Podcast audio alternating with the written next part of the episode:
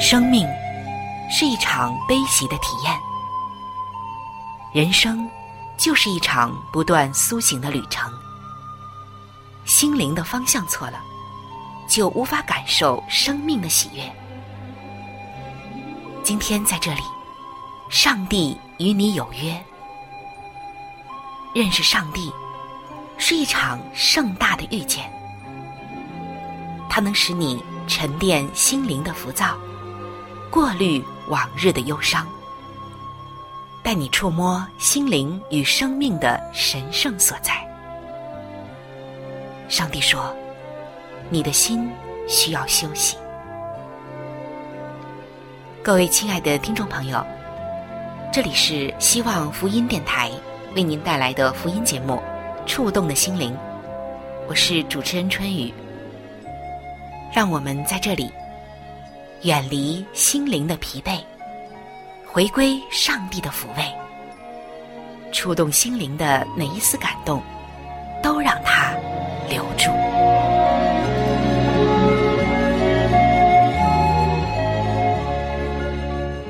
各位亲爱的弟兄姐妹，平安！欢迎您走进《触动的心灵》节目当中，我是主持人春雨，非常的开心，我们又能够在这里相会了。今天您过得还好吗？相信啊，我们如果要想真正过得好，离不开一件事情，那就是每一天读上帝的话语，就是圣经了。你知道吗？圣经字体的大小是大有意义的，而圣经还有圣经的名字也是大有来头的。中文圣经的英文部分是由大、中、小。三种字体印出的，你知道吗？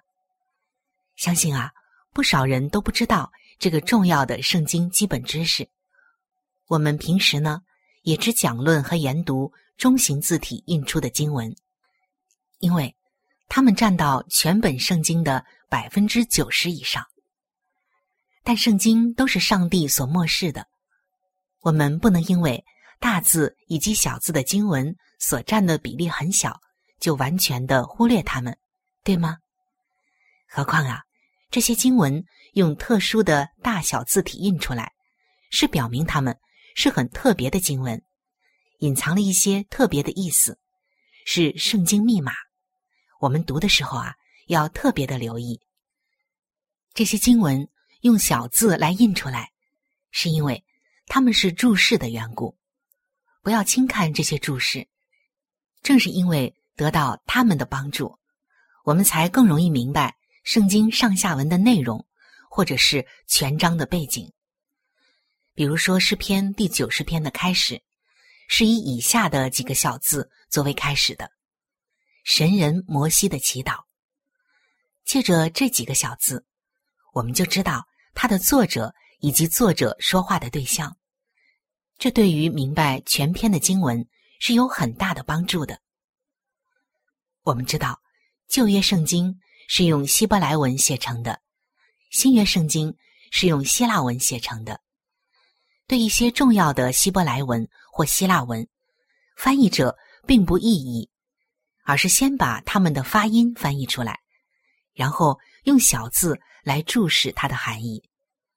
对不懂希伯来文或希腊文的一般读者来说，这些外语的译音就是圣经密码。翻译者这样做的用意，显然是希望读者认识这些重要的圣经密码。由于不同文字的圣经译本都用同样的圣经密码，它们就是天国的语言，所以就有人风趣的说：“熟悉圣经的人在天国碰头的时候，可以用这些语言彼此问候呢。”现在就让我们看一看七个。用小字来注释的，同时也是非常重要的圣经密码。我们一起来看一看。第一个圣经密码就是耶和华以勒，在创世纪的二十二章十四节，这里就写道：亚伯拉罕给那地方起名叫耶和华以勒，意思就是耶和华必预备。直到今日，人还说，在耶和华的山上必有预备。我们来看这节经文的背景，是上帝要试验亚伯拉罕，叫他把他独生的儿子，他所爱的以撒献上。亚伯拉罕很有信心，相信就算他的儿子死了，上帝也会叫他从死里复活。所以，他遵照上帝的命令而行。当他正要这样做的时候，上帝的使者叫他住手，并且让他看见有只公羊两脚扣在了稠密的小树中，可以轻易取来做祭物献上。亚伯拉罕在最需要的时候，经历了上帝的丰富供应。为了纪念这件事，他把那地起名叫耶和华以勒。耶和华是上帝的名字，曾经在圣经中多次的出现。读者应该知道它的意义，但以勒是音译的希伯来字，需要用小字加以解释。所以，在这些经文的旁边有括号，有小字解释说，意思就是耶和华必预备。耶和华以勒告诉我们，上帝是一位丰富的上帝。他知道我们的需要，早已经为我们预备了我们所需要的一切，在时候满足的时候，就让我们看到，他不会耽误事，因为他是上帝。上帝的供应是多方面的，他供应我们物质和心灵的需要。值得留意的是，有人就认为，当日亚伯拉罕献祭的地方。就是后来耶稣钉十字架的地方。上帝当天为亚伯拉罕预备公羊，代替他儿子的受死。上帝也在两千年前预备了羔羊耶稣，代替我们因为犯罪而理应得到的死刑。他是以乐的上帝。我们再来看第二个圣经密码：耶和华尼西。出埃及的十七章十五节。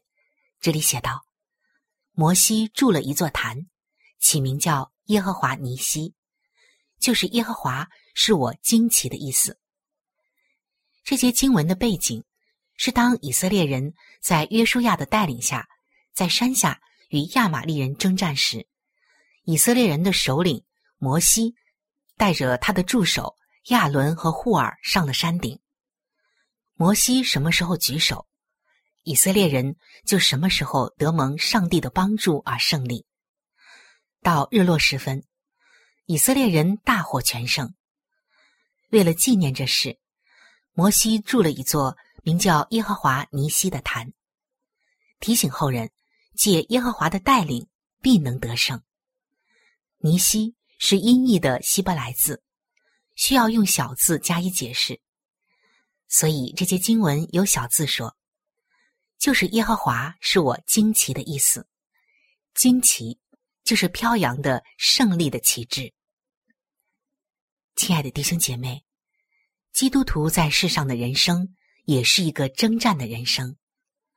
保罗已经清楚的说明，我们并不是与属血气的征战，乃是与属灵气的恶魔征战。以弗所书的六章十三节就写道：“所以。”要拿起上帝所赐的全副军装，好在磨难的日子抵挡仇敌，并且成就了一切，还能站立得住。诗篇中常常都会称上帝为万军之耶和华，因为他是大有力的统帅者，千万的天军都为他而效力。上帝当天带领以色列人在与亚玛利人的征战中。获得完全的胜利。今天，他也要带领我们在属灵的征战中获得完全的胜利，因为他是尼西的上帝。好，我们接着来看第三个圣经密码：耶和华沙龙。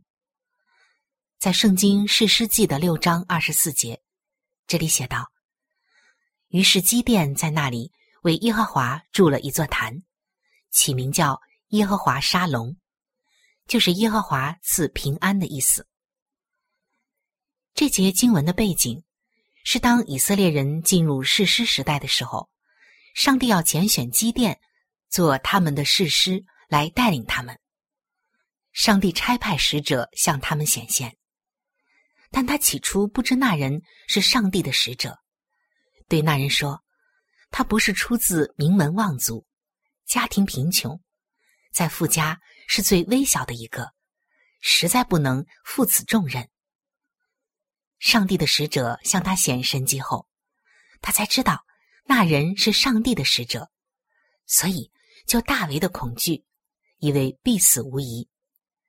这个时候，耶和华对他说：“你放心，不要惧怕，你必不致死。因为上帝向他说了赐平安的话，他得了安慰。为了向上帝感恩，他筑了一座名叫耶和华沙龙的坛，提醒自己和后代的人，耶和华是赐平安的上帝。所以在这里啊，我们一定要注意，也一定要知道。”意思为平安的希伯来文是沙龙，沙龙与耶路撒冷的撒冷发音非常相近。圣城耶路撒冷就是享有平安的意思。根据圣经创世纪的十五章十八节，撒冷王叫麦基喜德。希伯来书的七章一到五节，撒冷王就是平安王的意思。麦基喜德预表上帝的儿子。耶稣基督是赐平安之王。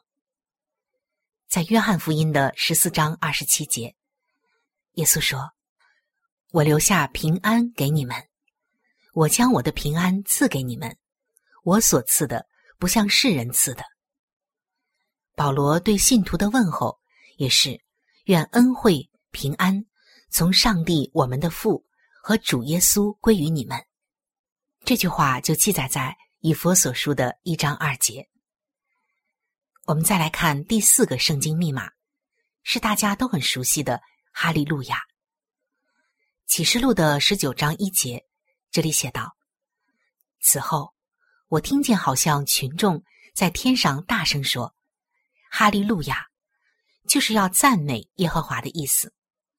救恩、荣耀、全能都属乎我们上帝。”哈利路亚的这个希伯来文和希腊文的发音非常的相似，它在旧约和新约圣经中都出现过，也都翻译成哈利路亚，意思就是赞美上帝。中文圣经中的诗篇常把哈利路亚翻译成“你们要赞美耶和华”。有一节圣经先说哈利路亚的意义，然后用小字解释说它的原文。是哈利路亚，就是诗篇一百零四篇的三十五节。愿罪人从世上消灭，愿恶人归于无有。我的心呐，你要称颂耶和华，你们要赞美耶和华。原文作哈利路亚，下同。所以我们看到这里小字的注释就非常的清楚。另外，在旧约的时代。以色列人用这样的词语来呼召人前来敬拜上帝，因为它常常出现在一篇诗篇的首句或者是末句，比如像诗篇一百一十六篇的十九节，一百四十七篇的第一节。再有就是新约圣经的最后一卷书，记载约翰在异象中听见群众在天上大声说“哈利路亚”来赞美上帝。所以，在圣经的最后一卷书《启示录》里，我们也看到了。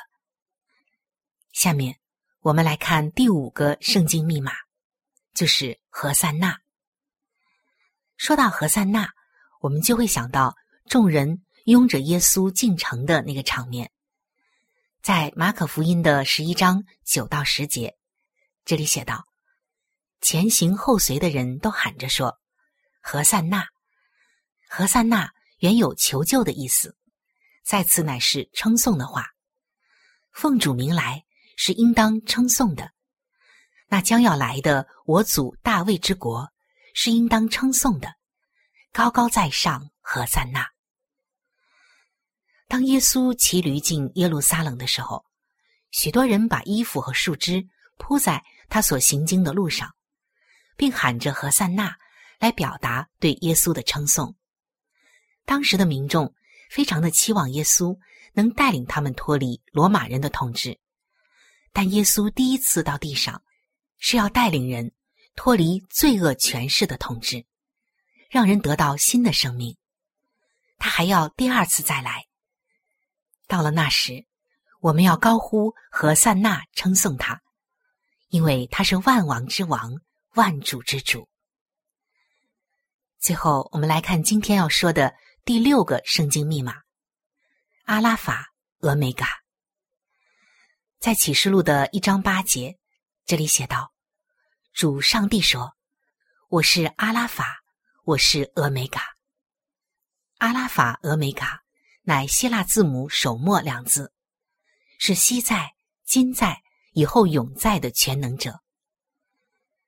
那我们看到这里，由于阿拉法和俄梅嘎分别是希腊文二十四个字母的第一个和最后一个字母，耶稣说他是阿拉法，意思就是他是首先的，他是开始的。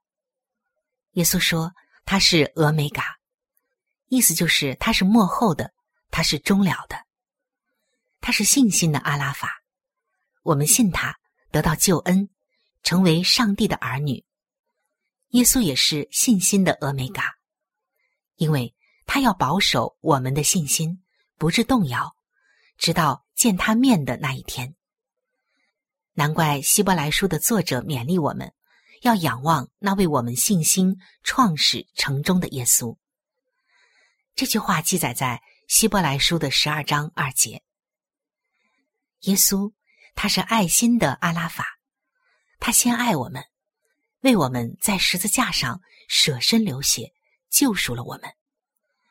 在以弗所书的三章十八到十九节，保罗说：“基督的爱何等长阔高深，是过于人所能测度的。”是的。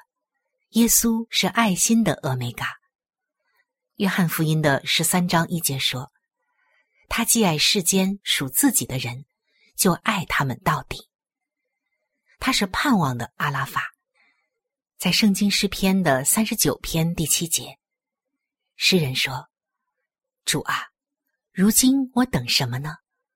我的指望在乎你。”罗马书的八章二十四节，保罗说。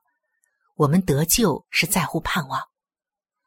耶稣是盼望的俄梅嘎，就像圣经记载的那位老人西面，他素常盼望的就是弥赛亚的来临。当他看到婴孩耶稣后，就说他可以安然去世了，因为他的眼睛已经看见了上帝的救恩。亲爱的弟兄姐妹。以上和大家分享了圣经中的七个用小字解释的圣经密码，其中三个是上帝的名字，两个是耶稣的名字，还有两个是对上帝和耶稣的赞美。不知道我们分享完这七个圣经密码之后，你有怎样的感受呢？我相信你会和我一样，会更加真实、强烈的感受到。上帝的名是应当称颂的。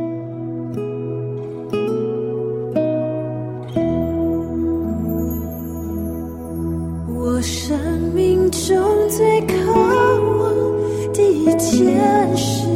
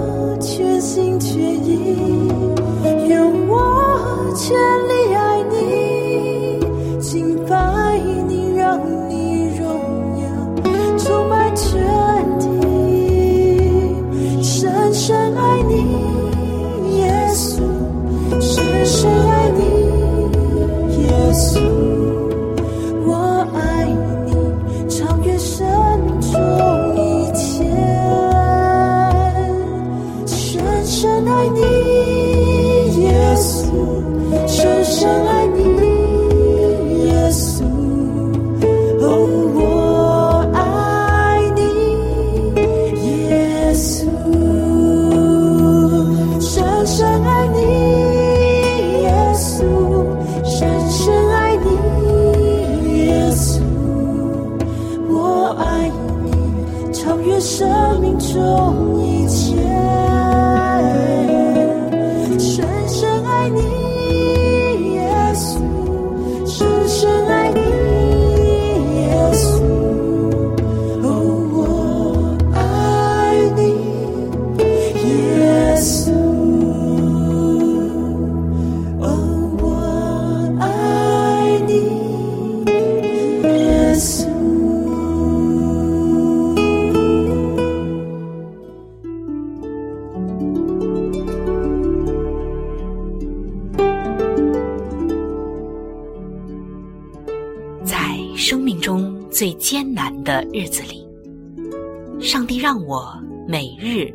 亲近，经历他的同在。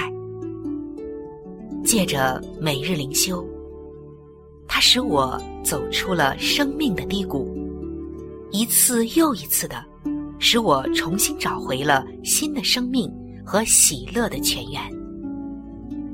上帝借着每日灵修。来证明他的同在、看顾和关怀，使我与他建立起更加亲密的关系。要想有健康的属灵光景，就需要每日与主同行。请您与我一同进入每日灵修。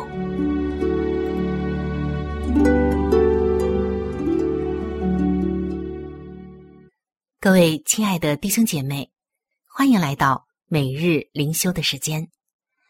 走进每日灵修，走进灵性的加油站，也走进上帝在每一天对我们说的慈爱话语当中。今天每日灵修的主题经文记载在圣经诗篇三十四篇的十五节。耶和华的眼目看顾一人。今天每日灵修的主题是。谁在看顾你？巴西的里约热内卢曾经举办过二零一六年的奥运会。当时这些奥运选手，无论走到市区的哪个角落，都可以看到耶稣像。这座名为“救世基督”的雕像，高达三十八公尺，竖立在市区内高达七百一十公尺的科科瓦多山上。无论白天黑夜。在这高楼林立的城市中，几乎在每个角落，人们都可以看见这双臂张开的巨大雕像。这座可以亲眼看见的耶稣的雕像，让人可以仰望，也抚慰着人心。然而，有一个更加令人安慰的事实，那就是永活的耶稣正看顾着我们。大卫在诗篇三十四篇的十五节提到：“耶和华的眼目看顾一人，他的耳朵听他们的呼求。”在接下来的十七到十八节，他说：“当一人呼求上帝的帮助，耶和华听见了，便救他们脱离一切患难。耶和华靠近伤心的人，拯救灵性痛悔的人。”可能看到这里，我们有一个问题，那就是谁是艺人呢？只要信靠耶稣基督，我们就得称为义。这是圣经告诉我们的。上帝看顾我们的生活，他垂听信靠他的人向他所发的呼求。在我们最无助的时候，他就在我们身边帮助我们。今天，耶稣正看顾着你。感谢亲爱的救主。有的时候，我们的生活似乎已经失控，我们不知道该如何是好。但是感谢他依然眷顾和保守，并且借着他的话语和圣灵引导我们走正路。亲爱的弟兄姐妹，无论你在怎样的境况中，你要相信，上帝的眼目必不离开我们。各位亲爱的朋友，我们今天的节目到这里就要向您说再见了。我真诚的邀请您。来认识这一位爱你的上帝，你的人生将会成为蒙福的人生。在我们这里，也为您预备了圣经，还有来帮助您来了解基督教信仰的资料，都是可以免费的赠送到您的手中的。如果您需要，或者是想和我联系的话，那我是非常的欢迎您能够写信，或者是发电邮给我。来信请寄。香港九龙尖沙咀山林道二六杠二八号，山是大山的山，林是树林的林。香港九龙尖沙咀山林道二六杠二八号，您写“春雨收”就可以了。春是春天的春，雨是雨水的雨。如果您想发电邮的话，请记我的个人邮箱。我的邮箱是 c h u n y u at v o h c 点 c n。我们的网址是三 w 点 x i w a n g r a d i o 点 o r g。我期待着您的来信，愿上帝的爱伴随您一生。我们下期节目再会。